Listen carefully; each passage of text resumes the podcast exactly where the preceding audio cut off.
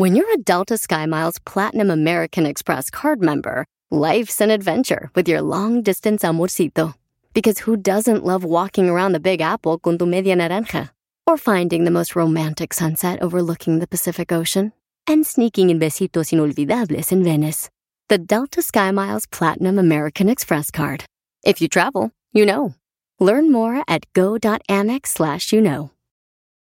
eBay Motors es tu socio seguro. Con trabajo, piezas nuevas y mucha pasión, transformaste una carrocería oxidada con 100.000 millas en un vehículo totalmente único. Juegos de frenos, faros, lo que necesites, eBay Motors lo tiene. Con Guaranteed Fee de eBay, te aseguras que la pieza le quede a tu carro a la primera o se te devuelve tu dinero. Y a estos precios, quemas llantas y no dinero. Mantén vivo ese espíritu de Ride or Die, baby, en eBay Motors. ebaymotors.com. Solo para artículos elegibles se aplican restricciones. ¿Qué tal? ¿Cómo están? Bienvenidos a un episodio más de Código Misterio. Les saluda Horacio Ontiveros y ya tenemos otro tema de investigación. El tema de esta semana tiene que ver con fantasmas, con brujería, con vudú, pero específicamente en una ciudad en Estados Unidos. Así que prepárense porque ahorita vamos a arrancar. Mientras tanto, como siempre, si ustedes quieren que en el episodio extra de Conversaciones Misteriosas les digamos cuál es su horóscopo azteca, su numerología, o también compartamos con toda la familia de Código Misterio alguna de sus historias, de sus dudas, de sus sueños o alguna sugerencia, me pueden escribir a contacto arroba códigomisterio.com. También los invito como cada semana a que no se pierdan los enlaces que hacemos los martes y los viernes con El Tarzán, allá de Radio Láser en la costa oeste de los Estados Unidos, en punto de las 5.30 y 5.50 de la tarde. También la recomendación de descargar todos los episodios de Todos por el NES o de All for NES, donde encontramos bienestar integral, donde encontramos también bienestar integral corporativo. Allá hay entrevistas, allá hay sugerencias, allá hay recomendaciones, temas entre Wendy y un servidor, algunos con expertos en la materia y por supuesto también hay íconos latinos que nos invitan a luchar por nuestros sueños. Hay entrevistas a nivel corporativo de gente que está al frente de grandes empresas que nos dicen cómo salir adelante, cómo reinventarse. Así que bueno, estos son los proyectos en los que estamos siempre. Así que muchas gracias por su preferencia. Ahora sí, ya que estamos centrados en detalles, bueno, los quiero invitar también a que si ustedes de repente quieren meditar, no saben cómo meditar, no saben cómo, con esta, bueno, pues con esta nueva etapa, este nuevo año, cómo bajar de peso, cómo alimentarse y demás. Chequen lo de All for Ness, pero también bajen la aplicación de Harmony. Son 15 días de contenido premium absolutamente gratis. Pruébenla, si les gusta, continúen. Ahí van a encontrar, ya, ya se los he dicho muchas veces, frases de motivación, Van a encontrar música terapéutica, música para dormir, frases positivas, cosas muy bonitas, pero con el respaldo de un gran personaje que es Quique Santander, médico cirujano que lleva años trabajando en esta aplicación, eh, tratando de desarrollar el mejor producto para toda la gente que la prueba. Y créanme que ha tenido un gran éxito, no solo como compositor y como doctor, sino ahora también como emprendedor, como una persona que está enfocada en traer el bien hacia todos los demás. Bueno, ahora sí vamos a entrar en detalle, vamos a entrar de lleno al tema de esta semana, vamos a platicar acerca de Nueva Orleans, ciudad embrujada. Yo no tengo el gusto de conocer esta ciudad, no he tenido la oportunidad de ir, pero dicen que es preciosa, para empezar, ¿no? Pero fíjense cómo son las cosas. Es una de las ciudades más antiguas de Estados Unidos. Más o menos este lugar se convirtió en el hogar de los nativoamericanos hace 1300 años, hasta que después fue reclamada por Francia en 1718. En los últimos años, los arqueólogos han realizado descubrimientos cuando inspeccionaron la tierra cerca de Bayou Street John para la Agencia del Manejo de Emergencias de FEMA, y estos descubrimientos han incluido cerámica, huesos de animales y fragmentos de pipas de tabaco de arcilla, todo con una fecha de alrededor de 300 años después de Cristo. Entonces, esto que les comentaba acerca de FEMA, de la Agencia Federal de Manejo de Emergencias, es importante porque hemos visto a Nueva Orleans le han pegado muchísimos huracanes, muchísimas inundaciones y vamos a platicar el día de hoy si hay una maldición en este lugar, qué es lo que pasa, por qué siempre suceden tantas cosas aquí. Pero vamos a platicar acerca de ciertas energías que pudieran estar perjudicando a toda esta zona. Les cuento, aquí en este lugar en Nueva Orleans, obviamente se habla mucho de jazz, se habla mucho de festivales, de cosas muy interesantes, de la comida que es deliciosa, pero también al ser un lugar donde han sucedido tantas catástrofes o desastres, es un lugar lleno de fantasmas. Por lo tanto, hay guías de turistas, pero que también son cazadores de fantasmas. Hay una guía que es muy famosa, ella se llama Elaine, y cree que es muy importante hablar de las tragedias que tuvieron impacto en Nueva Orleans. Ella dice, ha habido incendios, huracanes, fiebre amarilla y toda la violencia a lo largo de la historia de la ciudad. Por lo tanto, es muy normal que en Nueva Orleans se encuentre tantos fantasmas. Entre una de las cosas que sucedió en este lugar aquí en Estados Unidos es que el levantamiento de la costa alemana fue una rebelión de esclavos en el área de Nueva Orleans en 1811 cuando cientos de esclavos marcharon desde las plantaciones de caña de azúcar del actual Le Place hacia la ciudad de Nueva Orleans. Los haitianos esclavizados que participaron en este levantamiento de la costa alemana no solamente rezaron a las loas o a sus loas, que son los espíritus del vudú haitiano y del vudú de Luisiana, sino que también, bueno, estuvieron rezándole a todo tipo de espíritus. Les cuento, hay muchos lugares en Nueva Orleans que son, pues, eh, digamos, como que fuente de actividades paranormales. Obviamente están los cementerios, están algunas bibliotecas, están algunos restaurantes, incluso algunos hoteles. Lo interesante de este caso es que en todo Nueva Orleans hay historias de muchos fantasmas que son muy similares. Eso lo vamos a platicar más adelante. Pero empecemos con el cementerio de Lafayette que es uno de los administrados por la ciudad, es uno de los cementerios más antiguos de esta zona y se puede encontrar en el Garden District. A lo largo de una cuadra de la ciudad hay alrededor, escuchen, de 1.100 tumbas familiares y más de 7.000 almas. Ahí se encuentran gente americana de 26 estados diferentes, migrantes de 25 países y por supuesto una gran cantidad de culturas que le rinden culto a la muerte. Otro de los cementerios más importantes de esta zona es de Paul, que también se le conoce como cementerio de Louisa Street. Se cree que el cementerio fue fundado por un sacerdote y que fue propiedad de una persona que amaba los duelos, así como de película de vaqueros o de película europea, duelos con pistolas o duelos con espadas. Este famoso duelista era el señor José Pepe Lula. Dos de los residentes más famosos de este cementerio son la líder espiritual Madre Catherine Seals y una reina gitana llamada Marie. También está otro cementerio que es el de San Roch, que tiene la fama de ser uno de los menos visitados a pesar de que tiene mucha actividad paranormal. Se cuentan, chequen, durante casi un siglo han surgido historias de fantasmas aquí en este cementerio de San Roch y una es la más importante y se habla del encapuchado de San Roch. A veces se puede ver la figura con capa, con una capucha, con un jury, para que me entiendan, de una persona que camina por los senderos del cementerio y luego sale a través de las paredes que rodean este lugar. Otra de las historias que también se cuenta ahí es la del famoso perro fantasma, que a menudo se ve vagando por el cementerio. Por lo general se le describe como un perro demasiado grande. Su imagen ha sido capturada en video. Los visitantes creen que es un perro callejero, lo han seguido por todo el cementerio, pero justo cuando están a punto de encontrarlo, de arrinconarlo, el perro desaparece frente a ellos. Lo que es muy curioso es que normalmente a San Roque o San Rock se le denomina el santo de los perros. Entonces, por eso dicen que este perro se aparece ahí porque San Roque es el patrón de estos animales. Muchos guías te dicen que tengas mucho cuidado a la hora de entrar a los cementerios y tienes que seguir el consejo para que no te lleves un fantasma a tu casa. Ellos dicen, siempre caminen hacia un cementerio al revés, o sea, de espaldas.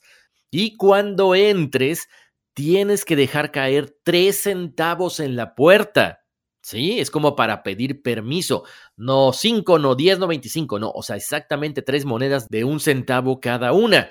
Continuando con los lugares que son muy famosos en todo Nueva Orleans, podemos hablar del Hotel Andrew Jackson. Ese está en el corazón del barrio francés. Está ahí desde 1890. La historia de este lugar trasciende a tres siglos atrás porque obviamente se convirtió en un hotel, pero antes era otra cosa. De hecho, los terrenos de este inmueble transportan la energía residual de todas las almas que estuvieron ahí mucho antes de Andrew Jackson. Uno de los guías de turistas llamado Randy, de los más famosos de Nueva Orleans, recuerda una experiencia con un invitado en el hotel.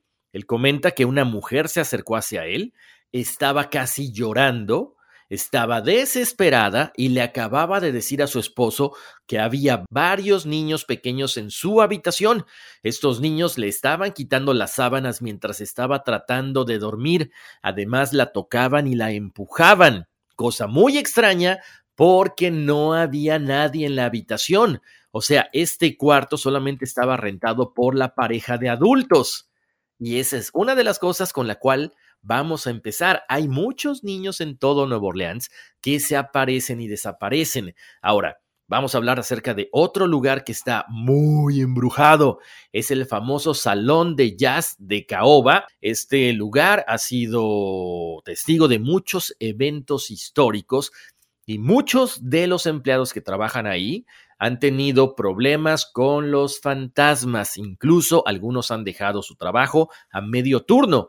Algunos dicen que han sentido los toques de una mano fantasma, han escuchado susurros de personas que pasan por detrás de ellos, pero también han presenciado sombras inexplicables caminando por todo el lugar y también cruzando paredes. No podemos dejar a un lado el famosísimo Hotel Le Pavillon, que está situado en el barrio francés en la esquina de las calles Poydras y Baron, que es más conocido como la belleza de Nueva Orleans. Por supuesto, es uno de los hoteles más lujosos. Chequen las ilustraciones ahí en Código Misterio en Facebook e Instagram. ¡Wow! Se ve suntuoso. Ojalá algún día pueda ir. Tiene lámparas de cristal de Checoslovaquia, barandillas de mármol, escaleras del Le Grand Hotel de París, junto con antigüedades de partes de todo el mundo. Es un lugar de mucho estilo y elegancia. Este hotel, Le Pavillon, fue abierto en 1960 y por supuesto es uno de los más frecuentados, pero también tiene muchas historias intrigantes de fantasmas, de experiencias paranormales. En el siglo XIX, la tierra donde está construido este hotel era un lugar inhóspito, pero también peligroso. De hecho, un autor mencionó que en aquella zona sucedieron actos sucios asesinatos a medianoche y muchas veces entre las ramas de los sauces se pueden escuchar los sonidos lastimeros, las voces, los gemidos de toda esta gente que falleció ahí. Qué miedo, ¿no? Como les decía, este lugar no era una calle tan concurrida hace muchos años, sino que poco a poco fue convirtiéndose pues en una de las calles más exclusivas de Nueva Orleans.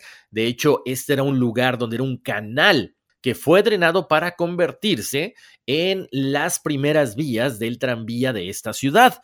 ¿Qué pasó después? Que el depósito cayó en desuso y el edificio pasó a convertirse en un espacio como para espectáculos. Ahí había circos, había espectáculos extraños. Después se remodela, se convirtió en la sede del Teatro Nacional, también conocido como Teatro Alemán. Bueno, ahí también fue una sala sofisticada, muy extravagante pero también dicen que en este teatro se representaban cosas muy subidas de tono, hasta cierto punto obscenas. Por lo tanto, la gente de Nueva Orleans en su momento decidieron prenderle fuego a este lugar porque era como una cuna de mala muerte. Ahí había mucha gente que se drogaba, aparentemente muchas personas dicen que ahí también había prostitución y lo que se presentaba a la gente atentaba contra la moral. Por lo tanto, una vez que se incendia este lugar, pues básicamente lo reduce a cenizas. ¿Qué pasó después? Que ahí se construye un hotel y por supuesto los dignatarios más importantes de todo el mundo pasaron por ahí. Este lugar es muy importante porque sobrevivió a la Gran Depresión y a dos guerras mundiales. Por supuesto, hay mucha gente que dice que este lugar no solamente está habitado por fantasmas, sino que en realidad es un portal hacia otro mundo, o sea, hacia el mundo de los muertos. De hecho, en 1996 el famoso parapsicólogo Dr. Larry Mons estuvo ahí en una habitación tratando de demostrar la actividad paranormal y para su sorpresa ha sido uno de los lugares donde más ha encontrado este tipo de actividad.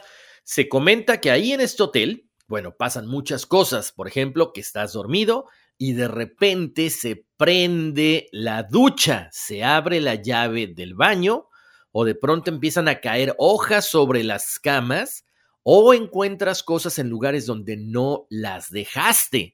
Hay fantasmas muy comunes como una mujer joven, también se aparece una pareja y un joven de la década de 1960. Por supuesto, nunca falta que se prendan las luces o que algunos huéspedes estén reportando luces sobrenaturales a los pies de la cama. De hecho, hay una historia de un famoso eh, peleador de la MMA que él fue con su esposa, él era un tipo muy alto, era más de dos metros, un tipo muy fuerte y que, bueno, pues mucha gente pensaría que no le tiene miedo a nada. Resulta ser que Kim y Sai acababan de irse a la cama cuando Sai comenzó a sentirse un poco mal. De pronto, sintió que algo estaba tocando la planta de sus pies. Miró hacia arriba y alrededor, pero no vio nada lentamente empezó a sentir que las sábanas se le estaban jalando, se le estaban quitando. Él entró en pánico cuando de pronto sintió una presión en su pecho como si alguien estuviera encima de él tratando de sujetarlo. Como les decía, a pesar de sus más de dos metros de altura, él no se podía quitar a este ente, este fantasma, este ente, lo que fuera. Apenas podía respirar y comenzó a sentir que estaba teniendo un ataque al corazón. Él afirma que esta experiencia duró cinco o seis minutos. Hagan de cuenta lo típico, se le subió el muerto y por más que él trataba de luchar, de despertarse, no lo lograba conseguir hasta que de pronto esto desapareció. Otro de los lugares más embrujados en esta ciudad de Nueva Orleans es el Museo Wax County, que cerró sus puertas en enero del 2016, pero Todas las personas que lo visitaron dicen que era una experiencia impresionante. De hecho, hay unos famosos cazafantasmas. Ella se llama Elaine y ella dice que iba con su pareja Michael y ella estaban cazando fantasmas. Subieron las escaleras solos en las pequeñas habitaciones de atrás. Había una sombra y estaba justo en la entrada. Entre más se acercaban ellos con los medidores, para checar cuánta actividad paranormal había, estos se encendían inmediatamente. Cuando comenzaban a hacer ruido, la sombra se hacía hacia atrás y los medidores bajaban. Luego se quedó ahí sin moverse durante cierto tiempo. De pronto la sombra retrocedió nuevamente y en ese momento los medidores dejaron de captar la energía. Ellos dicen que fue tal el impacto que tuvieron que ellos están seguros que está ahí una especie de puerta al infierno. Ahora, vamos a hablar de una teoría que es bien interesante y nos vamos a remontar a ese a unos cuantos siglos, específicamente a los antiguos griegos, porque ellos creían que los muertos no podían cruzar un río, un lago, un cuerpo de agua en general. De hecho, para ellos, para los griegos, el río Estigia existía solamente con este propósito. En el dominio del inframundo de Hades, el río Estigia segregaba la tierra de los vivos de la tierra de los muertos. Dentro de la mitología griega antigua, el espíritu fallecido no podía cruzar el río Estigia a menos que pagara una tarifa a Caronte, el famoso barquero. Si la tarifa era correcta, entonces cruzaba el río hacia el inframundo.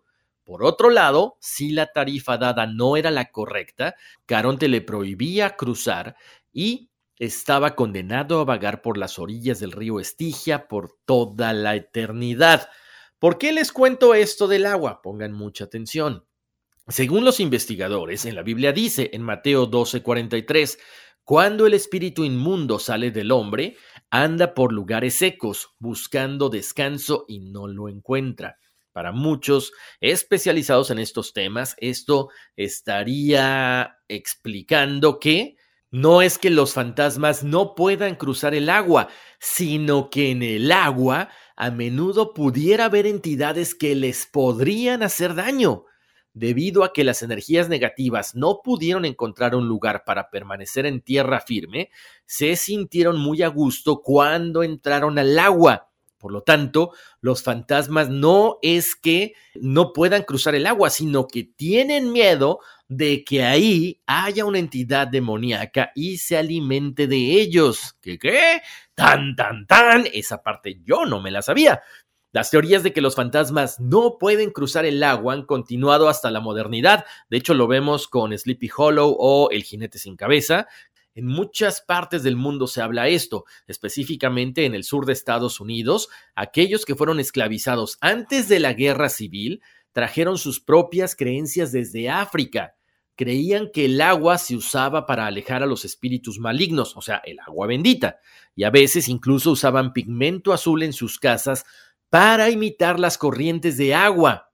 En la mayoría de las religiones, lo sabemos bien, el agua representa la pureza. Se cree que los fantasmas en su mayor parte son almas errantes atrapadas en el limbo. Ahora, ¿por qué una vez más se habla tanto de que Nueva Orleans pudiera estar embrujada? Bueno, lo comentábamos hace rato, tantas muertes, tantas guerras, tantas enfermedades. Ahora, geográficamente, si nos ponemos a pensar en lo que estábamos hablando ahorita del agua, es que básicamente hay agua por todos lados alrededor de Nueva Orleans. Está el lago Pontchartrain a un costado y el río Mississippi al otro. Incluso dentro de la ciudad se encuentran también algunos riachuelos. Algunos guías de turistas cazafantasmas señalan existe la teoría de que los fantasmas no pueden cruzar el agua corriente y Nueva Orleans está rodeada de agua. Entonces todos los fantasmas están atrapados aquí. No hay forma de que podamos estar en paz sin ellos. Así lo comenta una de las guías de turistas y más importantes cazafantasmas de nombre Elaine. Entonces imagínense, ¿será que los fantasmas no quieren cruzar porque hay algo en el agua ahí que los podría atormentar para toda la eternidad? ¿Tienen miedo? ¿Qué es lo que está ahí que pudiera causarle miedo a un fantasma? Ahí les dejo esta inquietud que me acaba de surgir, esta duda. Vamos a ir a una pausa comercial, pero regresando seguiremos platicando acerca de todo lo que sucede en este lugar, porque también estaríamos hablando de zombies, de vudú y de muchas otras cosas más. It's your time. Join global thought leader, executive producer, and New York Times bestselling author TD Jakes and today's leading culture shifters for an experience unlike any other. At the 2024 International Leadership Summit, spiritual and business leaders can gain the practical tools they need to maximize their timing for success. With world class discussions, breakout sessions, and networking opportunities, this is where your dreams turn into reality. Timing is everything, and your time is now. March 21st through 23rd in Dallas, Texas. Register today at thisisils.org. Estamos de vuelta aquí en Código Misterio. Les saluda Horacio Ontivero. Seguimos platicando de Nueva Orleans, ciudad embrujada. Por cierto, si ustedes han ido a esta hermosa ciudad, me encantaría que me mandaran fotos. Si fueron testigos de alguna cuestión paranormal, también cuéntenmela. Mándenmela, escríbanla a contacto arroba códigomisterio.com. Me encantaría saber qué les pudo haber pasado si es que ya visitaron esta ciudad. También les recuerdo que en el episodio de Conversaciones Misteriosas, el episodio extra, ahí estaremos platicando acerca de su numerología y del horóscopo azteca, así que mándenme su fecha de nacimiento y su nombre completo para que lo leamos más tardecito. Bueno, Seguimos platicando acerca de Nueva Orleans, ciudad embrujada. ¿Qué más hay aquí? Bueno, ahora sí vamos a platicar acerca de todo lo que tiene que ver con el vudú y muchas otras cosas más. Pero déjenme tocar un tema importantísimo que seguramente me lo van a pedir después, de la teoría de las cuerdas, ¿ok? Aparentemente hay muchas dimensiones, hay muchos paralelos, y aquí esta teoría de las cuerdas estaría jugando un papel muy importante en la parte de Nueva Orleans, porque, según la teoría de cuerdas, puede haber 11 dimensiones en lugar de las cuatro que normalmente conocemos, alto, ancho, largo y tiempo. O mejor dicho, hay muchas dimensiones, por supuesto, se habla del plano fantasmal, pero quizá hay un punto donde se llega a conectar con el plano terrestre. Por eso es que hay tanta actividad paranormal en Nueva Orleans o en algunos lugares. Para explicarlo un poquito más fácil, en Gettysburg, por ejemplo, hay mucha información sobre soldados fantasmales que se les ha visto escarbando el suelo a la altura del pecho. O sea, hagan de cuenta que están como cortados. ¿Por qué se explicarán ustedes? Porque es bien sabido que el nivel del suelo durante la década de 1860 era mucho más bajo de lo que es ahora. Por eso estaríamos explicando que vemos a estos espíritus solo de la mitad del cuerpo para arriba. Ahora, si argumentáramos que esta teoría de las cuerdas es algo real, ¿qué podría significar eso para algunos de los fantasmas más comunes? que se ven en muchos lados en Nueva Orleans. O sea, hablamos de la dama de blanco que les decía, esta pareja, estos niños que se ven, que se sienten, que se escuchan y que conviven físicamente con los huéspedes de este hotel. O sea, ¿qué pasa con este fantasma del soldado que mira siempre hacia un lugar antes de atravesar una pared. O sea, ahí estaríamos hablando que precisamente ahí convergen estos dos, estos dos puntos, estos dos planos, estas dimensiones. Ahora, como les decía, siempre en los hoteles se ven la dama de blanco, a los niños, al soldado confederado, están también presentes en los hoteles que les decía y en los cementerios. Entonces, Ahí nos queda la duda entonces si con esta famosa teoría de las cuerdas los espíritus estarían libres de moverse a su propia discreción o están como en un loop, siempre aparecen en el mismo lugar, vuelven a aparecer, vuelven a aparecer, pero entonces ahí ya nos queda la duda, si vuelven a aparecer en el mismo lugar, ¿cómo es que tienen cierta interacción como el hecho de que te jalen las sábanas los niños o que de pronto alguien se te sube en el pecho y no te deje respirar? Mucha gente sabe muy bien que en Nueva Orleans se practica mucho vudú. ¿Por qué? Pues por los esclavos que traían de África. En esta zona, específicamente en Crescent City, desde el siglo XVIII, se practica esta religión, que es para muchos muy importante, el vudú. Esto fue traído desde África Occidental en los barcos de esclavos que cruzaban el Océano Atlántico.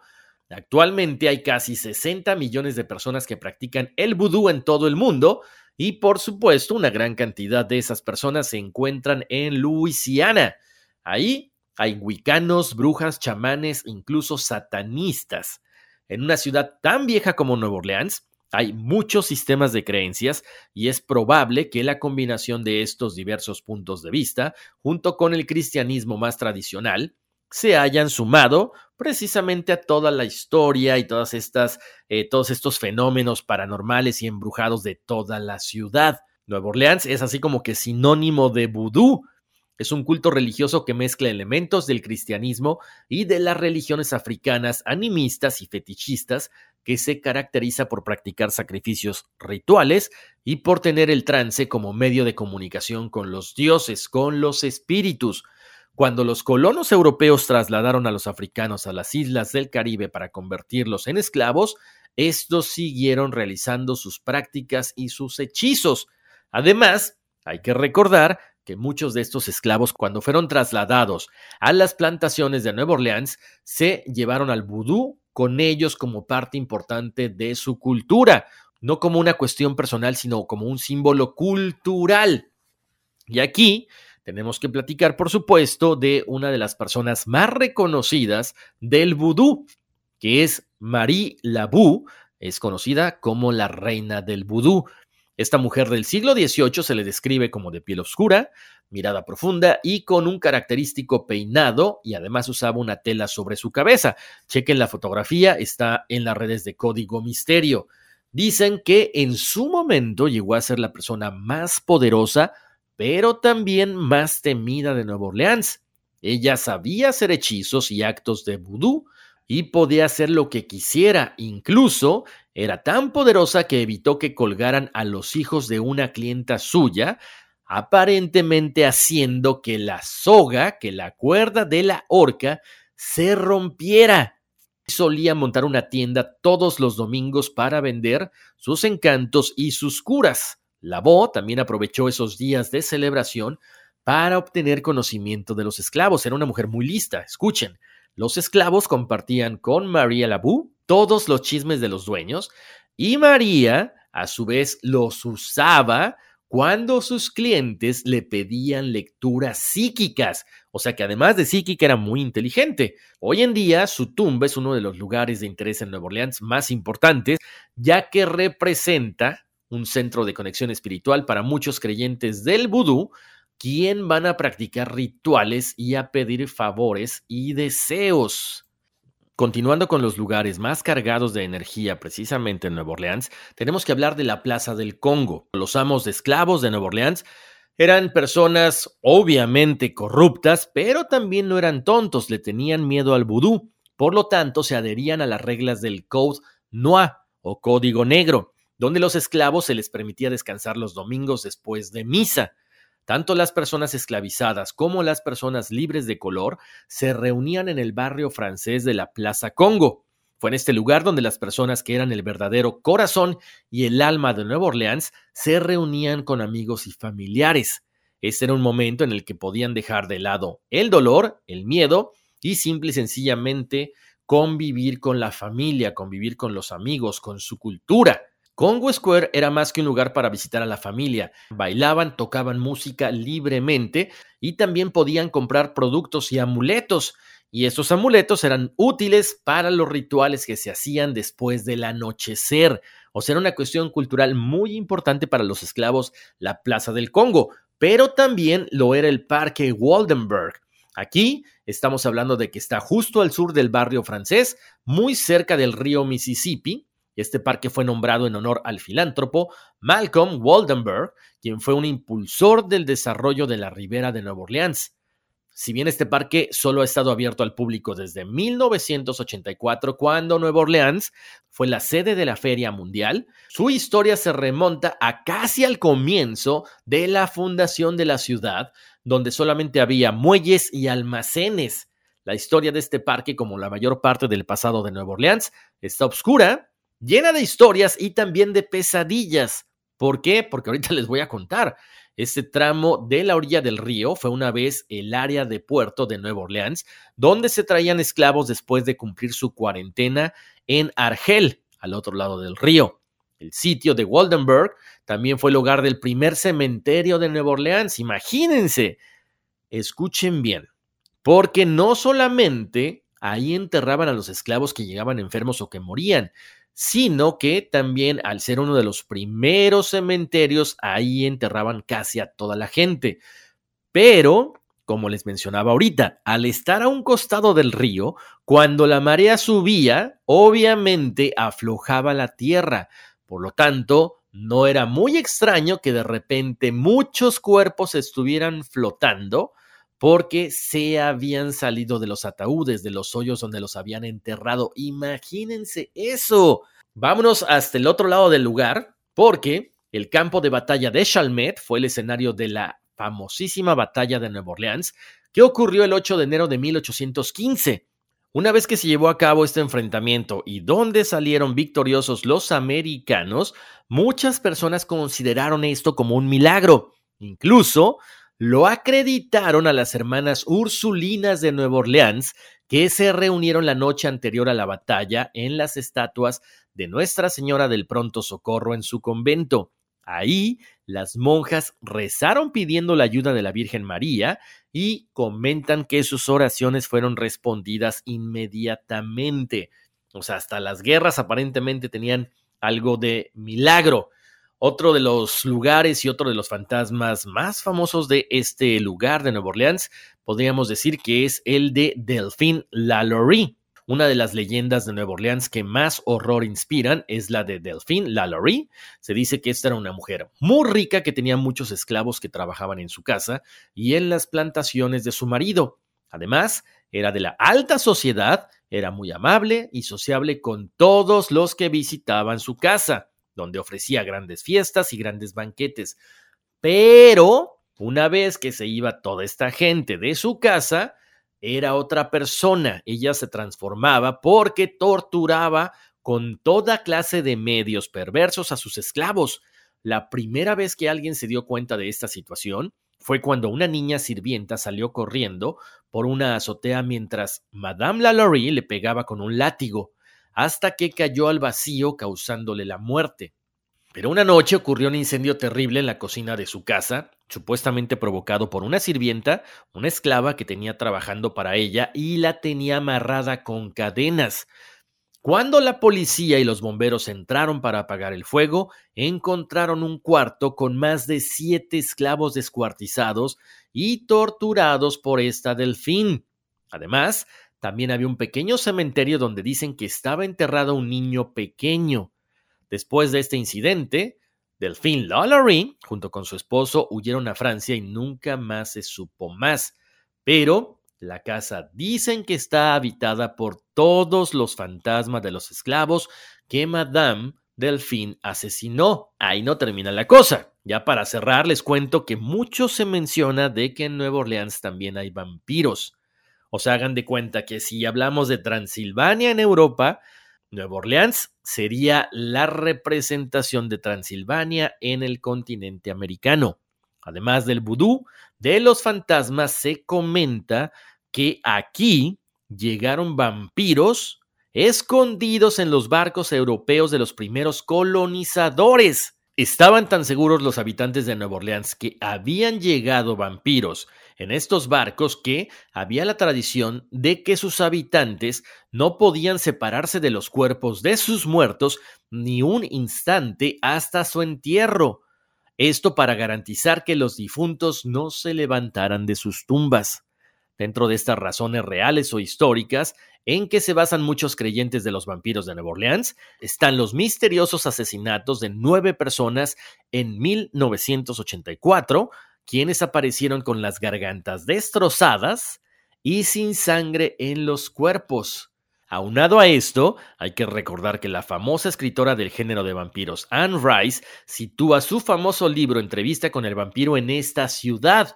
Incluso algunas películas y series han ambientado las historias de vampiros en Nueva Orleans, como True Blood y The Originals. Y continuando con los vampiros, les cuento que según la leyenda, en algún momento a principios del siglo XX, un misterioso hombre llegó a Nueva Orleans bajo el nombre de Jack Saint Germain. Él era apuesto, elegante, rico, divertido, extravagante, misterioso y muy curioso. Su reputación le precedía y muy pronto causó furor en la sociedad de Nueva Orleans. Este excéntrico personaje había establecido su residencia en una vivienda ubicada en el 1039 de Royal Street y Saint Germain era al parecer un caballero muy aficionado a las damas. Casi siempre era visto con hermosas mujeres del brazo mientras paseaba por el barrio francés o disfrutando de la noche en elegantes locales hasta bien entrada la madrugada se deleitaba en organizar suntuosas cenas para la alta sociedad de la ciudad y sus fiestas eran muy esperadas por sus refinados manjares, excelente vino y diversión.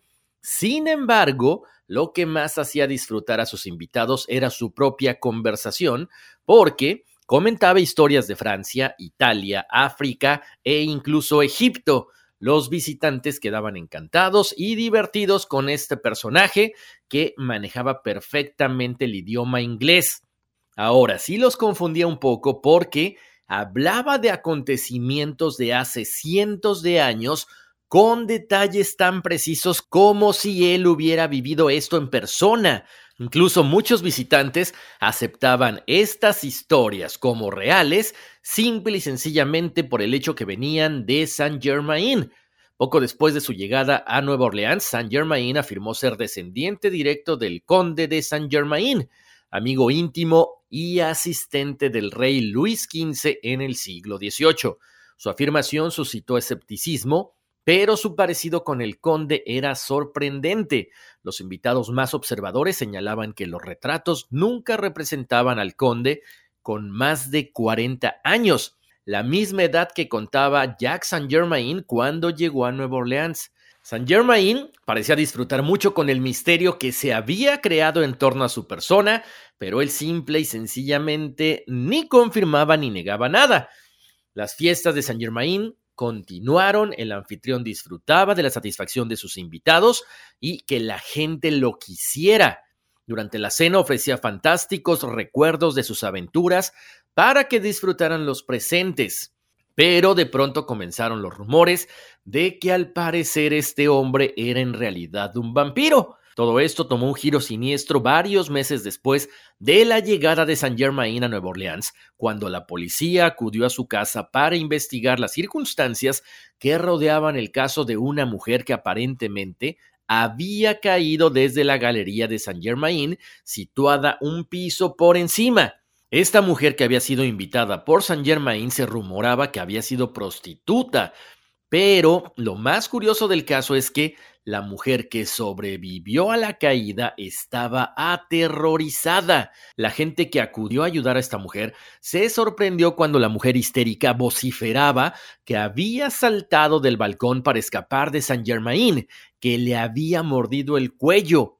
Ella gritaba y contaba esta historia entre sollozos, contando que solo pudo escapar cuando se distrajo por unos fuertes golpes en la puerta. La mujer fue llevada al hospital y la policía, sospechando que deliraba, le comentó al famoso y respetado Saint Germain que no era necesario interrogarlo, que por favor al siguiente día fuera a la comisaría de policía para repasar lo ocurrido la noche anterior. A la mañana siguiente, Saint Germain no llegó a la comisaría. De hecho, desapareció por completo durante la noche, dejando atrás todo lo que tenía la casa, el dinero y todo simple y sencillamente se desapareció. La historia sugiere que tras interrumpir en la casa de Saint Germain, la policía fue prudente y actuó con mucha cautela por lo que pudieran encontrar. En el segundo piso de la casa descubrieron una serie de botellas de vino abiertas pero tapadas con sus corchos. Después de una investigación más minuciosa descubrieron que aquella colección estaban llenas de vino, pero también con grandes cantidades de sangre humana. Misteriosamente, Jack Saint Germain jamás volvió a ser visto. Entonces, ahí nos queda la duda si este fue un vampiro que llegó desde Europa. Mucha gente hasta el momento sigue pensando si esta fue una historia que se inventó, si era un personaje de ficción, pero no. Líderes ricos, destacadas personalidades de la época dan testimonio de su existencia y de hecho existe una carta de Horace Walpole, cuarto conde de Oxford, donde dice esto, un hombre extraño que lleva el nombre de conde de Saint Germain, pasó aquí estos dos años y no contó quién era ni de dónde venía, aunque confesaba que no se le conocía por su nombre correcto. Canta, toca el violín, compone, está loco y no es muy sensato. Se dice que es italiano, español, polaco, alguien que se casó con una gran fortuna en México y escapó lejos con sus joyas a Constantinopla. También dicen que es un sacerdote, un noble, incluso el mismo príncipe de Gales ha sentido una insaciable curiosidad por él, pero en vano. Ahí viene otra cosa muy extraña. Sin registros oficiales de nacimiento disponibles, el verdadero origen del conde de Saint Germain es una cuestión que provoca cierto desacuerdo entre los historiadores.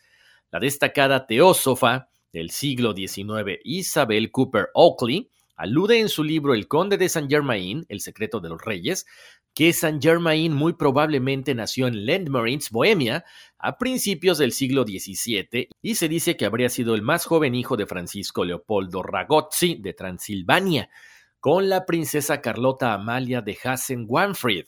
Debido al ambiente político tumultuoso de la época, se cuenta que siendo un niño fue puesto bajo la tutela del último miembro de la familia Medici, quien, según han especulado, muchos ha contribuido a su rica educación. Desde aquella publicación, muchos escritores posteriores repitieron la pertenencia de Saint Germain a la familia Racoxi, como si fuera un hecho demostrado. Sin embargo, en el muy bien documentado trabajo El Conde de Saint Germain, último descendiente de la casa Racoxi, su autor Jan Overton Fuller confirma que se trata de una mera especulación.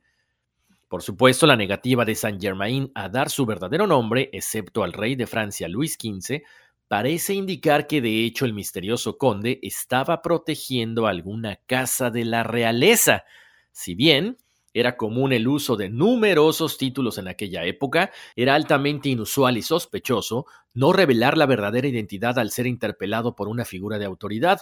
Sin embargo, la aceptación de la presencia de Saint Germain tan cerca del rey también apunta que el rey estaba satisfecho con sus explicaciones de origen. Se cuenta también que el conde de Saint Germain era experto en muchas áreas.